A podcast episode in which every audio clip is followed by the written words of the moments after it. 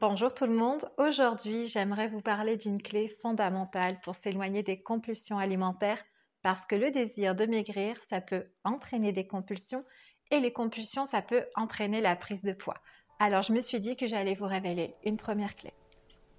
Tu es ici, car comme moi, tu penses qu'aucune femme ne devrait vivre pour se conformer au monde extérieur. Tu es ici car tu penses comme moi que ta liberté d'être vaut la peine d'aller au-delà de tes peurs et de tes croyances. Tu es prête à découvrir en toi cette possibilité de choisir quel sera ton regard sur le monde extérieur, sur ton monde intérieur, pour faire de toi une femme libre. Libre d'être, libre de son corps, libre de manger. Bienvenue, ces révélations pour un futur sans régime. Un espace où chaque femme opère une seule transformation celle de revenir à soi, à son authentique féminité. Je suis Céline, fondatrice de l'expérience révélationnelle, et ma mission est de contribuer à la libération des femmes mal dans leur peau. Aucun corps ne devrait avoir honte d'exister et se priver d'être en joie. Alors oui, bienvenue à toi, à ton âme, à ton esprit, à ton corps. Ici, tu vas apprendre à te révéler.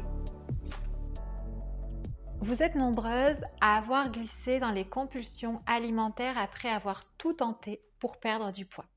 Parce que qui dit perte de poids dit déficit calorique. C'est pourquoi je vais te parler de pourquoi un déficit calorique entraîne des compulsions alimentaires et comment est-ce que ça prend forme dans ton quotidien. J'aimerais aussi te partager pourquoi c'est important de sortir en douceur de ce déficit calorique, ainsi que les signes du déficit qui sont importants à remarquer.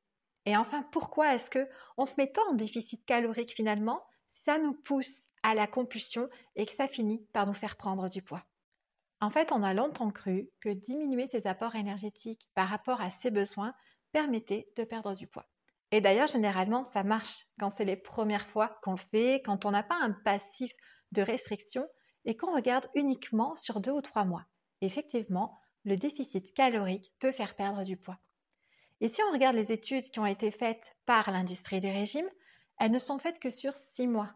Les études ne vont euh, jamais plus loin parce qu'au-delà, c'est là que les problèmes commencent.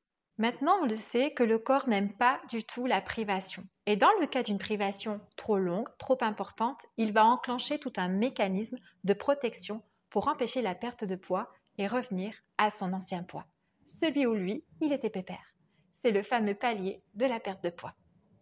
Et un des mécanismes de protection, c'est la compulsion.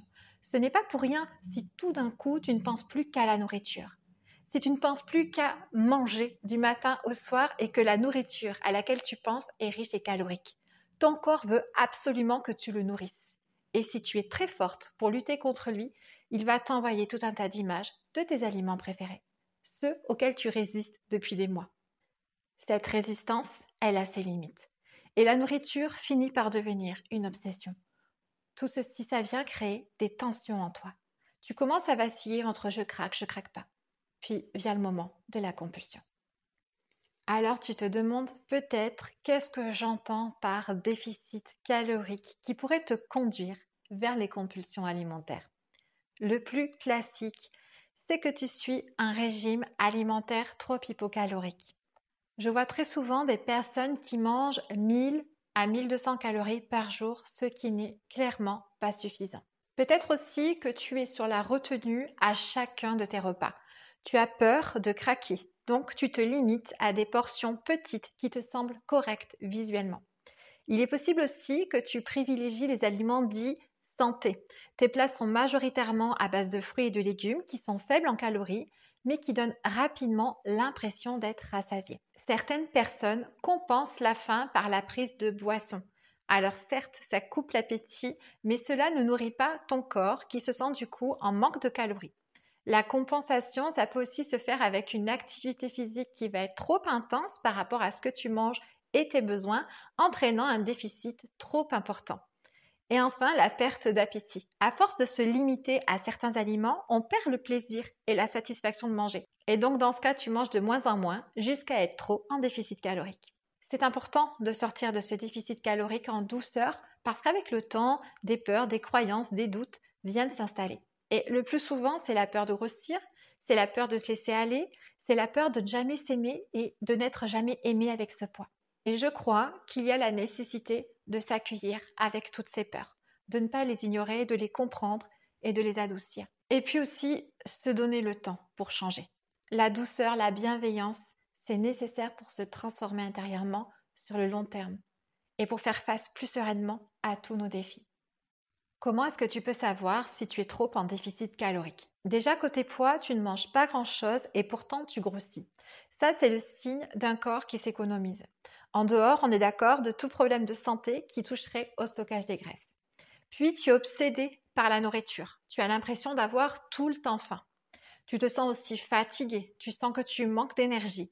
Ça peut être pendant tes séances de sport. Hein. Tu remarques que tu as de plus en plus de mal à tenir. Tu peux avoir des vertiges, des troubles du sommeil, une perte de cheveux, des ongles fragiles. Tu peux aussi te sentir facilement irrité, avoir des sauts d'humeur et une sorte de brouillard mental. Tout ceci peut arriver sans que tu n'y prêtes trop attention. Souvent, quand on n'est pas bien dans son corps, on s'en dissocie comme pour se protéger. Donc peut-être prends le temps d'aller observer si tu reconnais certains de ces signes chez toi. Alors pourquoi est-ce qu'on se met en déficit calorique si au final c'est pour finir par agresser notre corps, abîmer son métabolisme, compulser et à terme augmenter notre poids de forme? Je pense qu'il y a quelque chose de totalement humain là-dedans qui est de s'aimer, de se sentir en sécurité avec soi.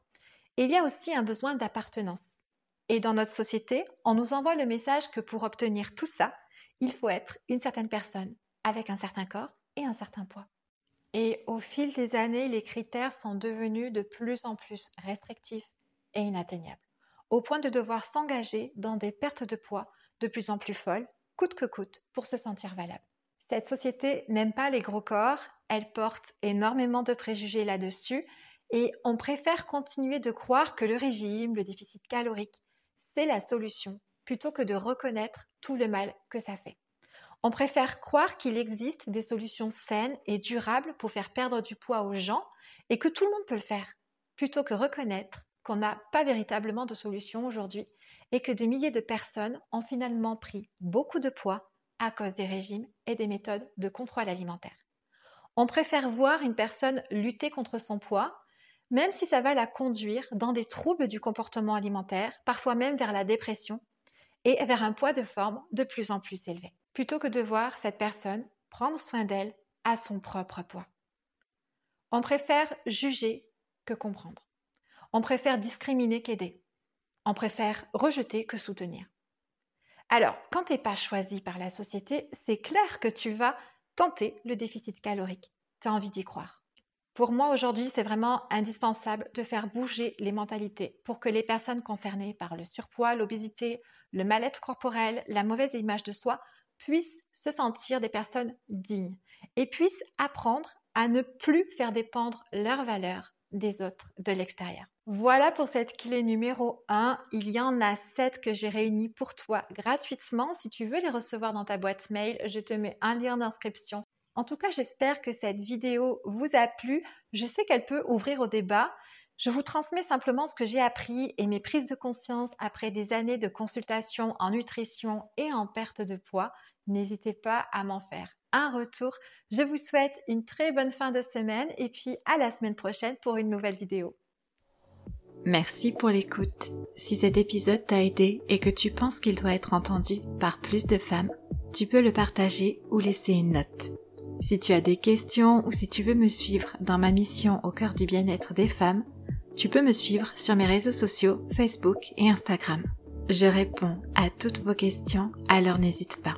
C'était un plaisir d'être là pour vous une fois de plus. À la semaine prochaine.